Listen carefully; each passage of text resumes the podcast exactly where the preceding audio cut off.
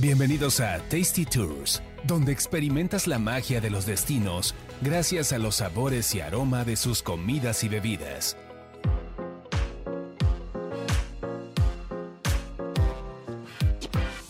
Hola, ¿qué tal? Bienvenidos a una emisión más de Tasty Tours. Yo soy Roxana Cepeda y me acompaña Carlos Mendoza. Ese soy yo, un gusto. Perfecto, hoy vamos a tener un programa bastante rico. Vamos a hablar de Italia, que también no será la primera ni la última vez que hablemos porque hay mucho que hablar de este país. Pero confiesa por qué Italia. Porque Italia creo que, creo que es mi país favorito, es mi país feliz. que yo le, le, estaba diciendo a Carlos fuera del aire que es, es el país a donde yo me iría o me voy cuando necesito curarme algo del alma. O sea, cuando si, si pasé un año que me fue muy mal, este, que estoy chipil, que ando triste, que estoy como con crisis existencial de la vida me pongo a pensar en Italia y me vuelvo a poner de buenas, o sea, y, planeo un viaje a Italia y es como de ya, eso me saca de, de mi estado de ánimo depresivo. es más, pongo la, estoy triste, pongo la canción, la de Polare. ¿Y ya con eso ya? Oh, y ya empiezo a acordarme de cosas que he vivido en Italia y digo, sí, ya, ya se me quitó la, la tristeza, este, todo eso me, me sube mis frecuencias. Creo que en este episodio yo te, yo te voy a entrevistar, que no conozco Italia. Ok. Que me platiques qué, qué, a qué huele, a qué sabe. Te tengo que enamorar de Italia. Yo tengo curiosidad, ¿eh? Yo, de mis viajes que tengo antojo de hacer, creo que Roma por fin ya se me antoja. Sí. Creo que Roma ya por fin, porque por mucho tiempo es así como de... Como que no me llamaba, llamaba la atención. Pero a la Toscana. Claro. Me muero de ganas de conocer la Toscana. Sí. Ahí sí, para beberme la toscana y comerme la toscana. ¿sí? Es que toda Italia es para bebértela, olerla, comerla, disfrutarla en todos los sentidos.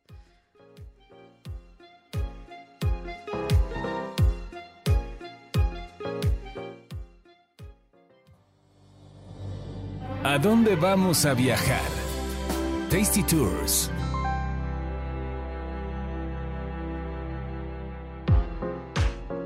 Y bueno, a Italia he ido solamente dos veces y las dos veces ha sido maravilloso y fueron viajes muy distintos, aunque lo que sí tienen en común esos dos viajes es que ambas me fui prácticamente, como dicen, de mochilera. ¿A que no fueron de trabajo? No. Ah, ok. Fueron totalmente de mochilera. Que sí es diferente, cuando viajas de trabajo te consienten, llegas a otro tipo de lugares, pero y vas como más guiadito, vas como más ordenado en agendas. Y cuando vas solo es así de, quiero conocer esto, llevo mi guía, llevo mi mochila y mi presupuesto. Y mi lista de lugares a visitar, ¿no?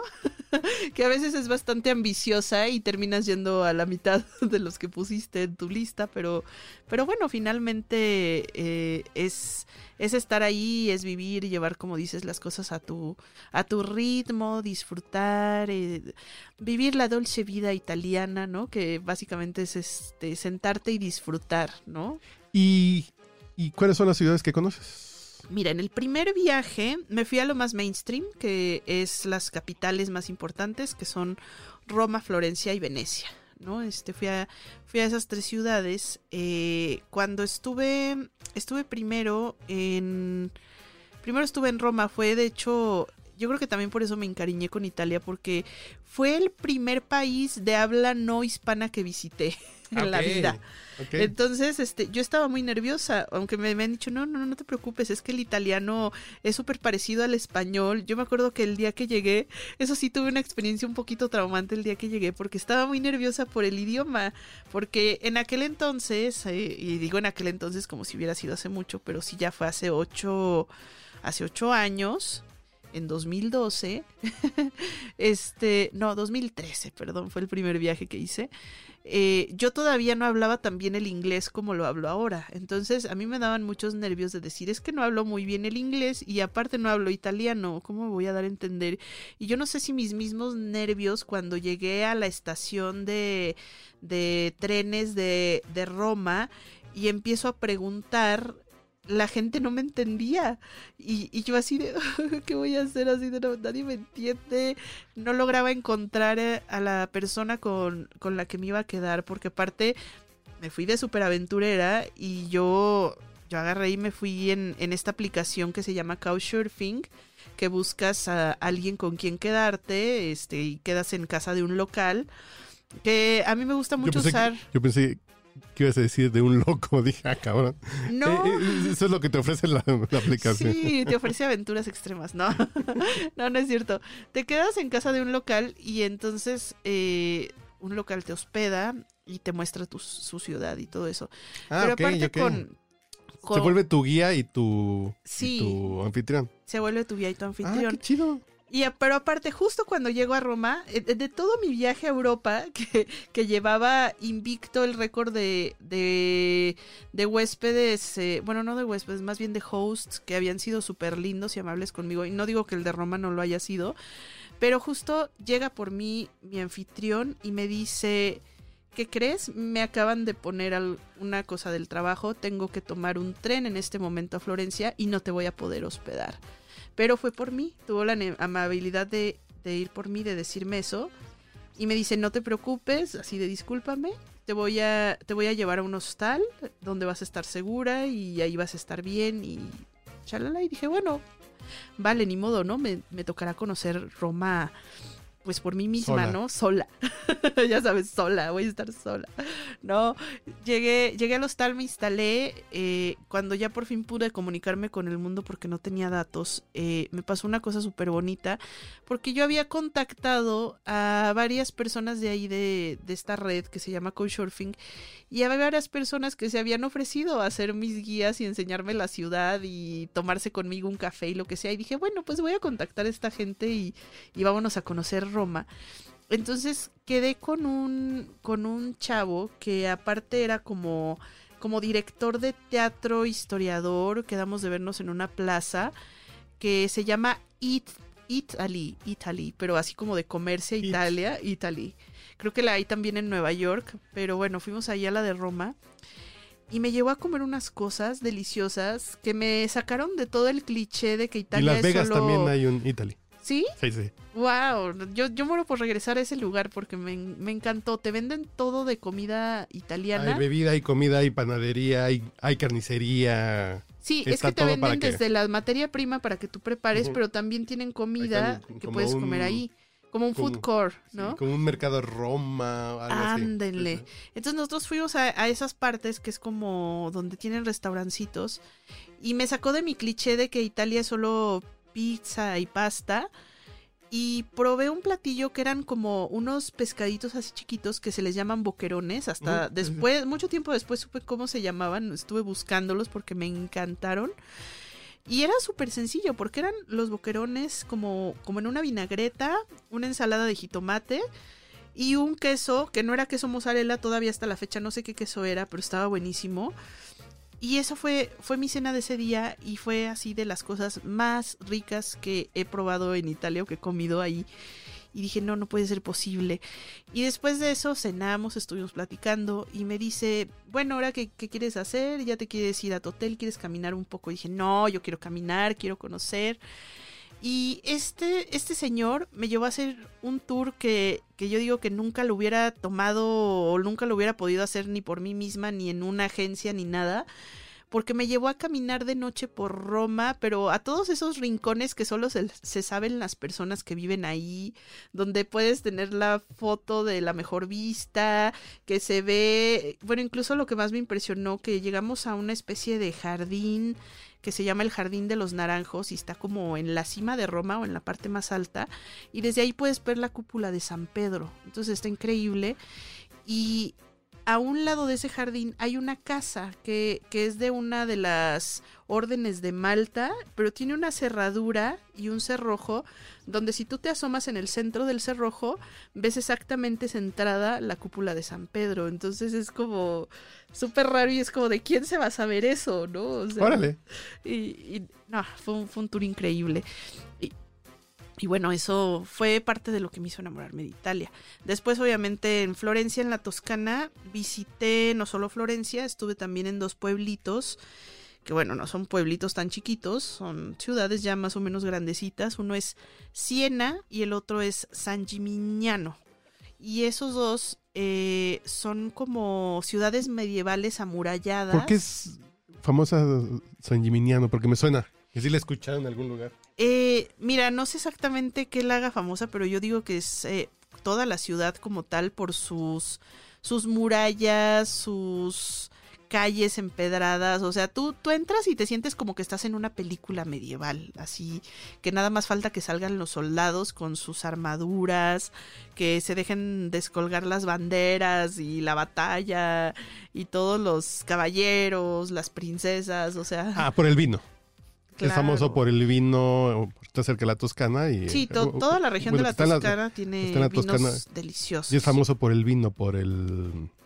el de la- eh, por el Chianti, por el de la El canastita. vino Chianti, Eh, sí. Ese es famoso ahí. Siena ahí es. también, en Siena y probé, probé vino Chianti y es un vino increíble, súper rico.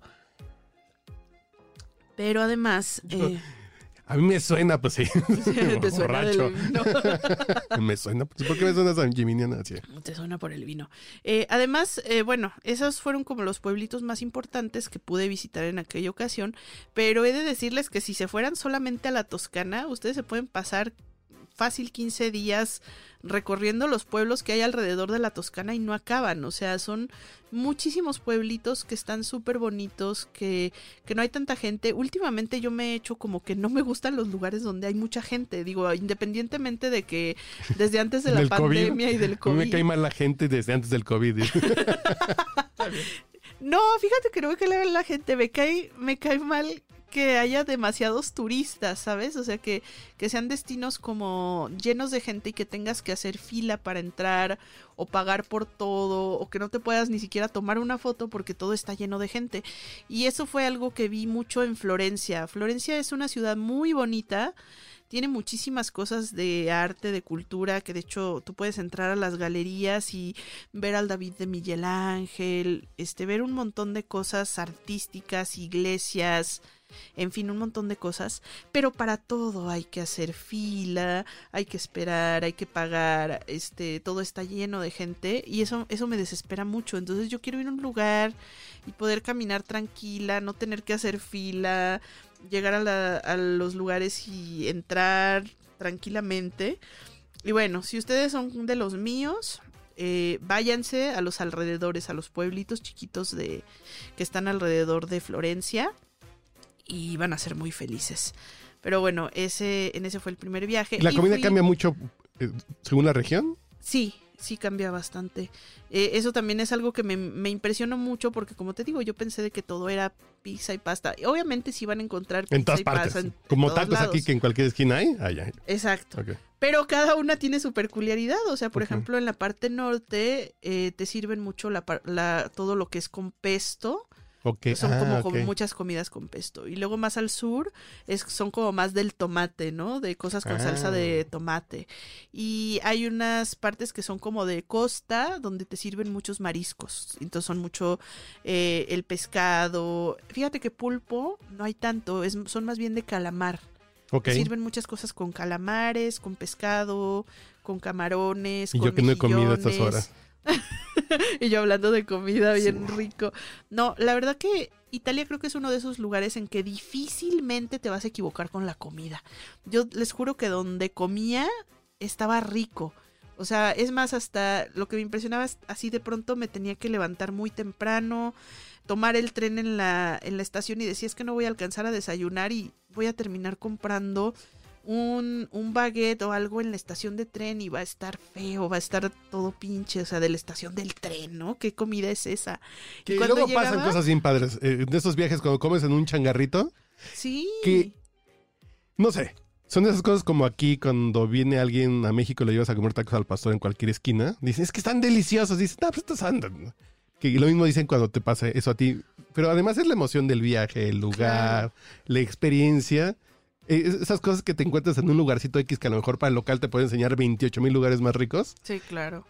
Como lo absorbes tú en el viaje, en la emoción, te sabe, Te sabe a... rico. Es la mejor pizza que he comido en mi vida, ¿no? Sí. Y fue en un changarrita, en una estación así. de- Sí, así me pasó en varias estaciones de tren que a veces pues estaba, privilegiaba yo el conocer más a veces antes que comer o que dormir.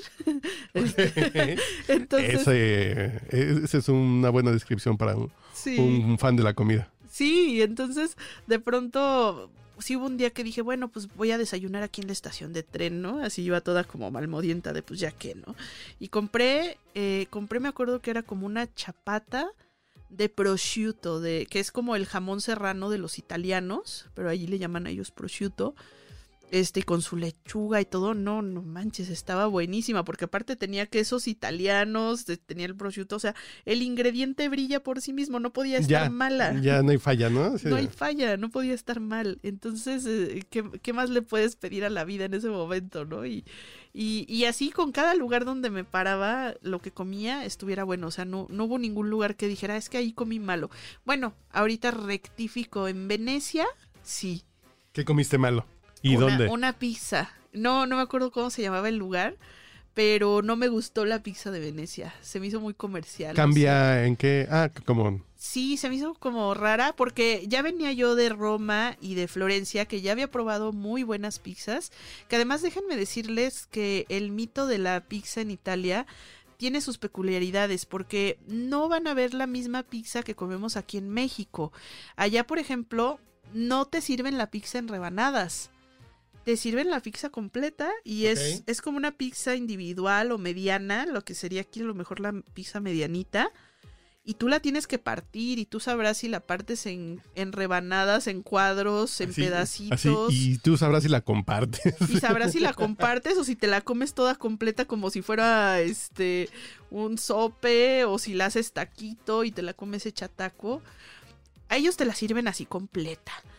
Eh, para empezar. Y luego es una pizza muy delgadita. Entonces, si, si tú la cortas en rebanadas, cuando, cuando alzas, para saber que es una buena pizza, cuando alzas la rebanada con tu mano, se tiene que caer, tiene que, tiene que, caer, doblarse.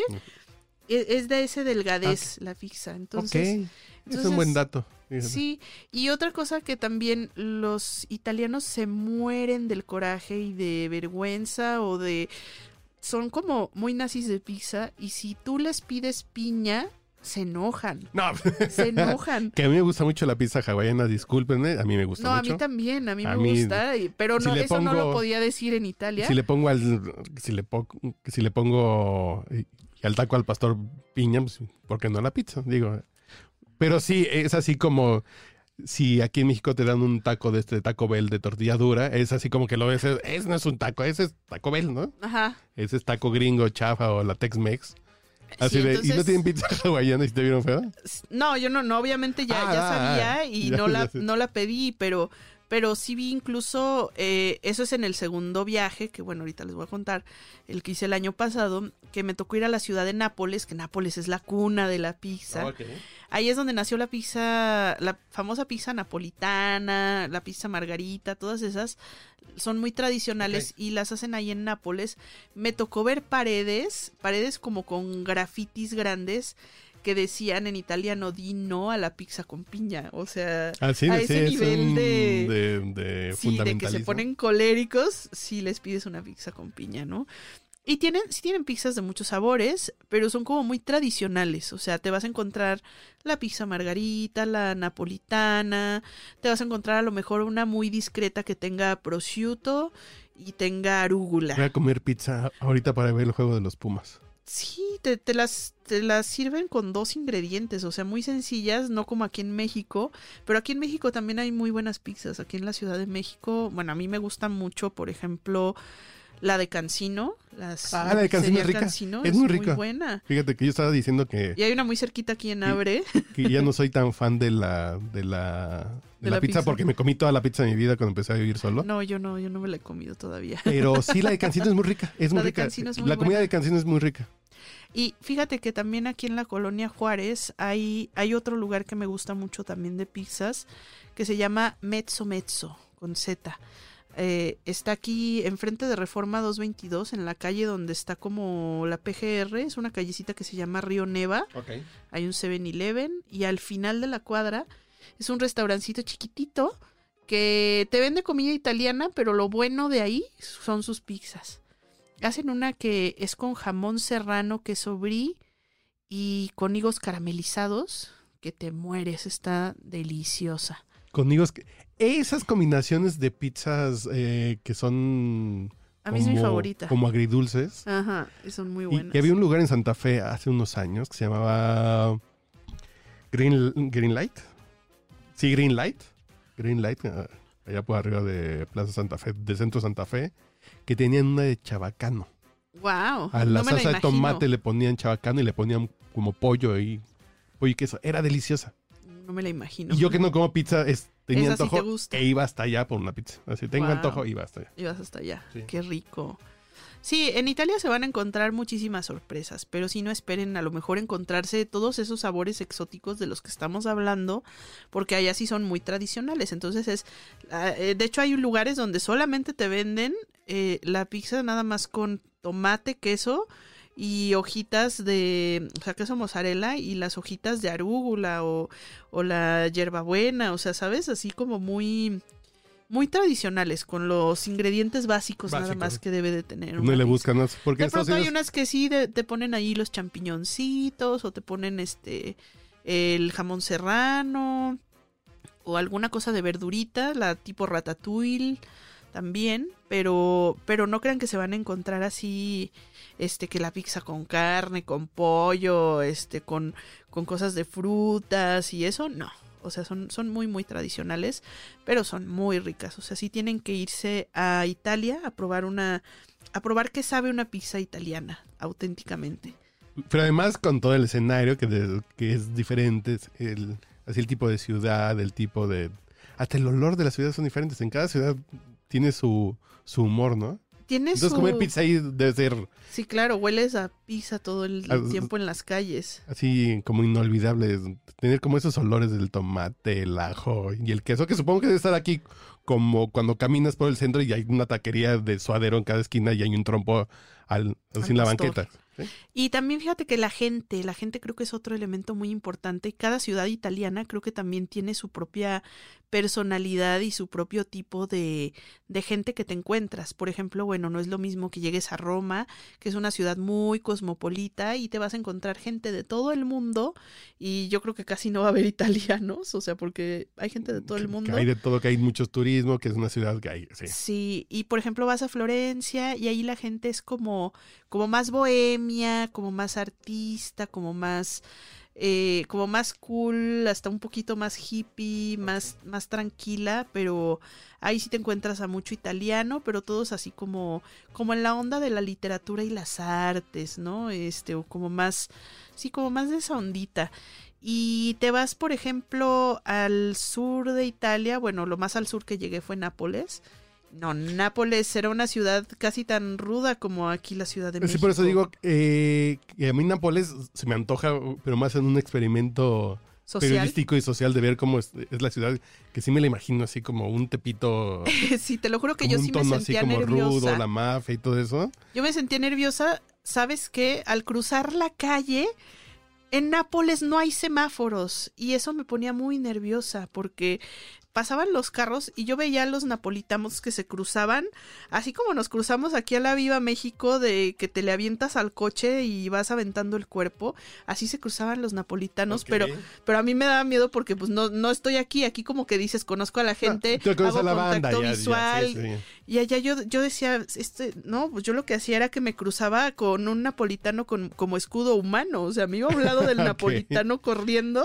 Pero la y yo decía, experiencia bueno, pues como viajero, como turista, ¿es agradable o es curioso? es curiosa. Así de volverías a ir, ay, no.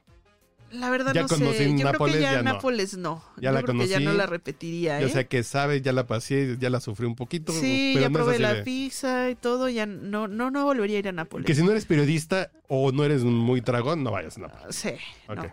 Y incluso era muy divertido porque también las calles no tienen, o sea, no tienen semáforos y no tienen banquetas. Entonces, Ah, caray. este, es, imagínate las calles como de piedra, como de, como de esta piedra negra que es como tipo ladrillo, como que de las que hay en los pueblitos, eran de ese tipo de calles, calles estrechas y de pronto vas caminando y te pasa a un lado rasurándote una moto y luego por el otro lado te pasa otra moto. Entonces hay muchísimas motos, en general en Italia, pero en Nápoles específicamente hay muchas motos. Entonces te tienes que cuidar de la moto, del coche, no hay una banqueta hacia donde te hagas para caminar, entonces va la gente, van las motos, va todo al mismo tiempo, es un desmadre total, o sea, si, si aquí la Ciudad de México es caótica, Nápoles es más caótico, o sea, imagínense, porque va la gente, las motos, las bicis, este, pero todo al mismo tiempo, sin semáforos, sin un orden, no sé, o sea, no, no sé cómo, cómo vive esa gente. Yo, yo me estresé mucho eh, los dos días que estuve en Nápoles y que nada más fueron dos días, porque aparte venía yo de la calma de que había estado en puros pueblitos, donde la gente era bien amable, donde me daban el paso, donde casi no había coches y de pronto llego a Nápoles y es como de la moto, el coche, este, no hay semáforo. Porque es una ciudad ruda. Es una, Es una ciudad, ruda. ruda. es- Así como la vieron en la película famosa esta de comer, rezar y amar, hay una parte que está en Italia y que llega, este, llega la protagonista Nápoles y, y se ven en los balcones los niños gritando y las señoras tendiendo las sábanas en el balcón y haciéndole señas obscenas. Bueno, es la, es la figura que mejor retrata a Nápoles, tal cual. sea, es una ciudad muy caótica, pero es muy divertida, como dices, como experimento social. este- Como desde el lado de vista de periodista y verde. Ah, y luego también hay, hay este, los cafés de Nápoles son al revés que, Ok. que en México. Tú aquí en México, ¿a qué vas a un café? A platicar, a tomarte un café y te sientes a platicar. En Nápoles no. En Nápoles llegas a pedir el café, te lo tomas parado y te vas. Pero te lo tomas de un trago. O sea, te dan tu Ok. espresso. No hay mesas, ni siquiera sillas. O sea, llegas y pides tu café, te lo tomas en A chinga platicar de al un trago. Y no, no, no hay plática, no hay nada. O sea, llegas y te lo tomas. Vas por la carga de cafeína y Y vas ya. por la carga de café y ya como si fuera un shot de tequila, no sé, pero sin la plática, ¿no? Entonces, eh, ir a una cafetería en Nápoles es también muy raro, porque no, no te puedes sentar a platicar, es de te tomas el café rápido y parado y, Y ya. y ya te vas, Vámonos. ¿no? A lo que sigue.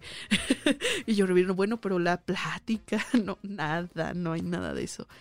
Pero solo es en Nápoles, o sea, en... En las demás ciudades ya sí es el sí, en las- cafecito sí, tradicional de que está la gente con, Sí. con su traje negro y corbata delgadita y están así con el periódico. Sí, pero en Nápoles no. Eh, rompe con todas las reglas. Y justamente, fíjate que el café más rico que he probado en mi vida lo probé en Italia también. Y quiero regresar algún día porque es eso ya fue en el viaje que hice en el año pasado. Que mi viaje del año pasado a Italia fue literal un viaje de pueblitos a donde casi nadie va, o sea, o de, de ir más a los lugares eh, Ah, como fue- menos mainstream. ¿Cómo qué ciudades fuiste? Mira, empecé por el norte de, de Italia con una ciudad, un pueblito que se llama Vicenza, que ese pueblito está en medio entre Verona y Venecia. Entonces casi nadie lo pela porque pues, todo el mundo se va a Verona o a Venecia, ¿no? no nadie se va a Vicenza. Yo llegué a Vicenza y ahí es donde probé ese café que te digo, que, eh, ay, no me acuerdo ahorita cómo se llama y es mi café favorito, ¿no? Pero Sí, bueno, Ley de Morphy. Uh, Porque ya me lo has platicado alguna vez. ¿Sí? Sí, sí, ya sí, te lo había ya me contado. Es, es un café que es- son, son unos señores que es una pareja de italianos que se van a recorrer el mundo y se van trayendo cafés de distintos lugares y tienen en su negocio de puedes pedir un café mexicano, turco, este, de todos los lugares donde hacen café puedes pedirlo ahí. Pero aparte tienen unos capuchinos que son como de sabores y yo probé ahí el capuchino de pistache que es increíble. Ay, qué rico Sí, sí, que ya habías platicado porque ya había dicho, ay, qué sabroso. Sí, sí, Sí. sí. Bueno, lo viví ese este café momento, tienen que tienen que ir algún día en, en Vicenza, que aparte es una ciudad histórica muy bonita, que tiene como hasta toques árabes en su arquitectura y en, en todas sus construcciones. Tiene como unos toques árabes eh, muy interesantes. ¿Está al norte? Está al norte, está en- entre, entre Verona y Venecia. O sea, en lugar de irse a Venecia, mejor vayan a Vicenza. Es más, hasta Verona, ¿no? Que es donde está toda la historia de Romeo y Julieta. También pueden, pueden irse. La película de Cartas a Julieta, que también se grabó en, en Verona, está muy cerquita de Vicenza. A mí ya no me dio tiempo de ir, pero bueno, este fue parte de lo que vi. Fui a Milán, que Milán es una ciudad muy grande, es así es mainstream, pero de hecho a Milán solamente fui a ver la catedral, porque yo quería ver la catedral, que es impresionante. Eh, obviamente si se quieren quedar más días, pues sí hay, hay más cosas que hacer. Está muy cerca de la ciudad de Turín, que no es tan mainstream. Y, Y los chocolates están ricos. Sí, los chocolates Ah, están ricos. Ah, yo no sabía que en Turín sí había chocolates. ya Sí, sí. Son De hecho, en, to- principio a en todo fin. Italia también hay, hay muchos chocolates. ok. Está. Lo que Yo sí tienen también que, sí, tienen que probar también en Italia cosas que sean con trufa, porque por allá se da mucho la trufa y a mí es también una de las cosas que me encantan. De hecho, mis souvenirs que traje de Italia no fueron así de que el llavero, o sea, fueron frasquitos de trufa, este, risotos, salsas, o sea, pesto, me traía la maleta llena de, de puros frascos de cosas de comida, o sea, literal, eran mis souvenirs y fue en lo que me gasté mi lana de souvenirs en puras cosas de comida. En Y- quesos. Y nosotros que somos pobres y no podemos ir a Italia y que hay COVID y, y que están que la están pasando mal en Italia y ahorita con el Sí. rebrote. ¿En México dónde? Fíjate que hay, ricos hay que- varias, hay Vas a ir varias. ratito. Saliendo de aquí vas a ir, malvada. Ah, sí. Y yo voy a ir por mi pizza Little Caesars. Exactamente. Fíjate. que aquí en México hay una comunidad italiana importante que pueden ustedes probar muchas cositas, aparte de las importadoras Por que cierto, también traen Como comercial, si hay comunidades italianas muy grandes, por ejemplo, Nueva Italia y Chipilo en Puebla, Ah, que sí. son italianos y son bien cerrados y se siguen eh, casando entre primos. Sí. Y tienen tradiciones, por ejemplo, en Chipilo, toda la cuestión de, de la ganadería y los lácteos. De los quesos. Los son que es muy rico ir a comer quesos. Y en Nueva Italia, no sé qué tengan, pero las mujeres están bien guapas. ¿Dónde está Nueva Italia? Nunca he ido. en Michoacán, que en algún momento, hace 20 años, cuando ese país estaba un poquito más tranquilo, era muy, muy, muy padre. Y ahorita ya no, ya con el narco, ya mejor no vayas a Nueva Italia. Pero era un pueblo bonito con muchas tradiciones y sí tiene como esta onda de todos son italianos aquí y escuchas hablar italiano sí, pero de Michoacán que sí. Sí, no, bueno, aquí en México sí hay muchos lugares también donde, ah, obviamente muchísimos restaurantes italianos, pero busquen, busquen aquellos lugares donde el chef sea italiano, o donde, donde de verdad los que atiendan sean italianos. Justamente le decía a Carlos que ahorita estoy por irme, eh, Ahorita. ahorita, Ya, ya. a un restaurante que van a encontrar aquí en la Ciudad de México que se me hace súper original, que está en la Santa María de la Ribera, que se llama María 138. Este restaurante es italiano, pero aparte tiene la peculiaridad de que no es cualquier restaurante italiano, es siciliano. Y como te decía, cada región tiene su tipo de comida. Entonces, por ejemplo, ellos que son de familia siciliana, es una familia siciliana lo- los que la atienden, la nona, que es como la, la señora grande, como la abuelita, ella es la que supervisa la cocina, las recetas y todo, y tiene unos platillos muy interesantes, hoy van a presentar su, su menú de invierno de Ah, Navidad, Cambian menú por el van a ser como cosas tradicionales de Italia en de estas Italia, fechas. pero en estas fechas. Entonces va a estar bien interesante. Pero de lo que tienen de siempre y que a mí me gusta mucho ahí es, por ejemplo, una pasta que tienen que la hacen con, con un pesto de pistache. Que es súper rica esa pasta. Eh, obviamente tienen la parte de las pizzas también muy, muy buenas. También probé. Es que ese restaurante me gusta mucho, me encanta. Yo creo que es de mis favoritos eh, aquí en México italiano. Y si van, por ejemplo, a desayunar, tienen también desayunos italianos. Y un día se me ocurrió de, bueno, a ver, voy a probar un desayuno. A ver, tráigame unos, unos huevos a la María, a ver cómo son, ¿no? Me trajeron, haz de cuenta, como si fuera un, como si fuera un pan de pizza, pero gordo. Y en medio venían los huevos estrellados.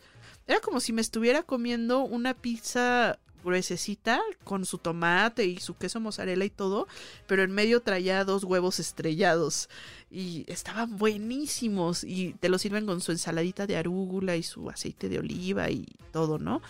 Eh, tienen también una, es una especie de lasaña vegetariana que la hacen con berenjenas.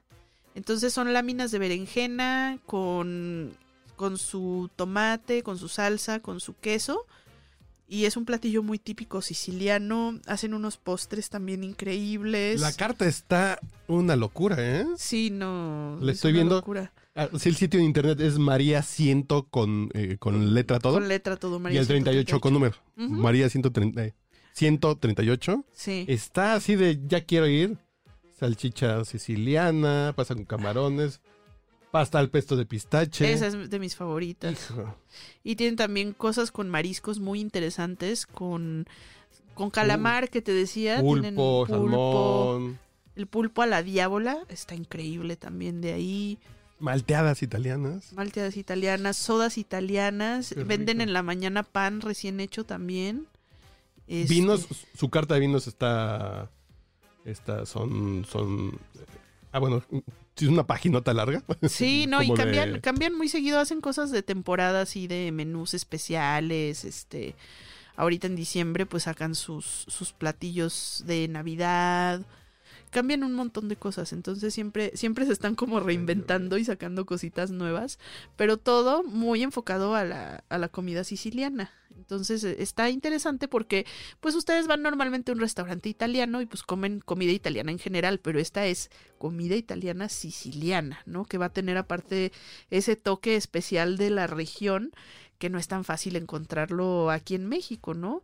Y bueno, ya de ahí pues pueden ir a un montón de, de lugares. Pero a mí es de mis favoritos y los dos que ya les dije de, de pizzas que también son muy, muy buenos esos en, en cuanto a pizzas. No, yo estoy ahí, ya diles que me guarden mesa. Ok. Para día con más calmita voy, pero voy a ir en, en dos días, el, el fin de semana. Sí. Y su carta de vinos italianos también tiene cosas bien interesantitas, ¿eh? Sí, y lo decía, por ejemplo, que están, están en muy buen precio. No es así que digas, el ay, el restaurante carísimo. No, No, no, no. está en muy, muy buen precio. Entonces también, si, si quieren tener una experiencia italiana ahorita aquí, que no podemos viajar a Italia, creo que es un, un lugar muy especial. Que me falta ir a la parte sur de Italia, justamente a, a Sicilia y a todos esos lugares. Ya no, ya no me alcanzó la vida para ir, pero en otro viaje este será que, que pueda ir para allá. Tienen pizza, la tradicional pizza siciliana, de anchoas, alcachofa, queso provola y salsa pomodora con hongos.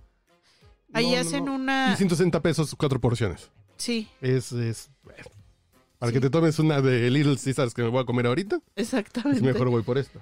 Claro. Un momento. Un momento, mejor la pido ahí. Mejor te llevo ahorita y me regreso con una pizza. Y tú te regresas con una pizza. Sí, estaría bien. Pizza de pera al vino tinto, También. con queso de cabra, Esa está buenísima. con reducción de vino y menta. No, no, ya, ya estoy como quinceañera. Salivando. No iba a decir salivando, pero sí. Yo iba a decir emocionada. Emocionada. Sí, sí, efectivamente. Ay, bueno, pues ya, ya habrá más oportunidad de que les contemos más cosas de Italia, porque sin duda es un destino bien bonito, que me llena mucho de, de recuerdos, de gusto, de todo. Es un lugar para comértelo. Y bueno, ya otro día hablaremos de, de los pueblitos o de cosas más específicas. Por ahora, pues ya, ya nos vamos. Ya me tengo que ir a, a María 138. y bueno, yo soy Roxana Cepeda. Les recuerdo las redes sociales. Arroba Tasty Tours MX. Nos encuentran en Instagram, en Facebook, en Twitter. Déjenos ahí sus comentarios. Si también han ido a Italia, también cuéntenos cuál ha sido su, su experiencia en, en la bella Italia.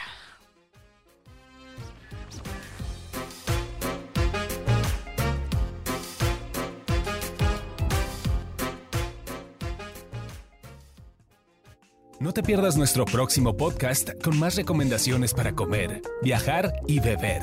Síguenos en Tasty Tours MX en Facebook, Instagram y Twitter.